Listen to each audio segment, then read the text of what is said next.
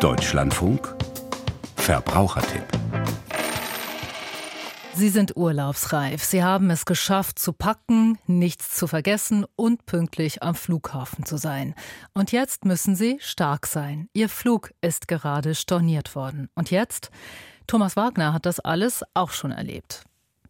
Das ist momentan leider an der Tagesordnung, dass Airlines gerne mal Flüge absagen. Solche Fälle, so die Beobachtung von Expertin Ellen Stamer vom ADAC München, häufen sich. Gecancelt, storniert, der Fluggast bleibt erst einmal ratlos auf gepackten Koffern sitzen. Dabei seien Flugstornierungen nur bei sogenannten unvermeidbaren außergewöhnlichen Umständen statthaft. Der Klassiker sind eben Unwetter, also Witterungsbedingungen, Schnee, Eis, wenn einfach zum Beispiel jetzt die Startbahn gesperrt ist und die Fluggesellschaft nicht fliegen kann. Was aber, sagt Expertin Stamer, in den meisten Fällen nicht der Fall sei. Ja, mehr noch. Häufig machen sich demnach die Airlines gar nicht einmal die Mühe, Flugstornierungen zu begründen.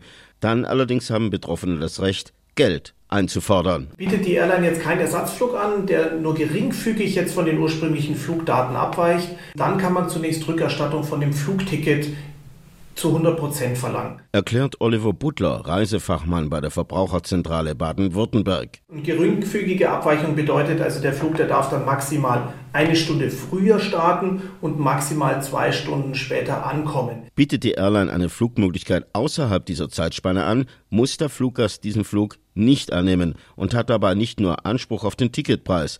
Grundsätzlich muss ihm die Airline auch Getränke und Essen anbieten und sollte ein möglicher Ersatzflug erst am nächsten Tag stattfinden können, dann habe ich auch Anspruch, dass ich ein Hotel beziehen darf auch der Transfer zum Hotel, wenn ich hier Taxikosten habe, das muss die Airline übernehmen. Also ich muss nicht, wie wir es teilweise im Fernsehen sehen, hier Pritschen im Terminal akzeptieren. Ich habe Anspruch auf ein Mittelklasse-Hotel. Und nicht nur das, liegen entweder Abflugort, Zielflughafen oder beides innerhalb der EU, greift zudem die Europäische Fluggastrechteverordnung.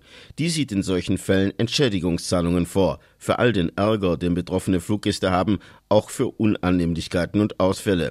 Diese Entschädigungszahlungen sind allerdings nach der Länge der Flugstrecke gestaffelt, so Oliver Butler von der Verbraucherzentrale Baden-Württemberg. Bei den Kurzstrecken gibt es einen Entschädigungsanspruch von 250 Euro. Das sind die Wegstrecken von 0 bis 1500 Kilometer. Bei den Wegstrecken zwischen 1500 und 3500 Kilometern, da bekommen wir dann schon 400 Euro. Und bei diesen ganz langen Flügen über 3500 Kilometern haben Reisende beim annullierten Flug einen Anspruch von 600 Euro. Nach den Erfahrungen der Verbraucherzentrale und des ADAC versuchen die Airlines allerdings häufig, sich vor solchen Entschädigungszahlungen zu drücken, obwohl darauf ein Rechtsanspruch besteht.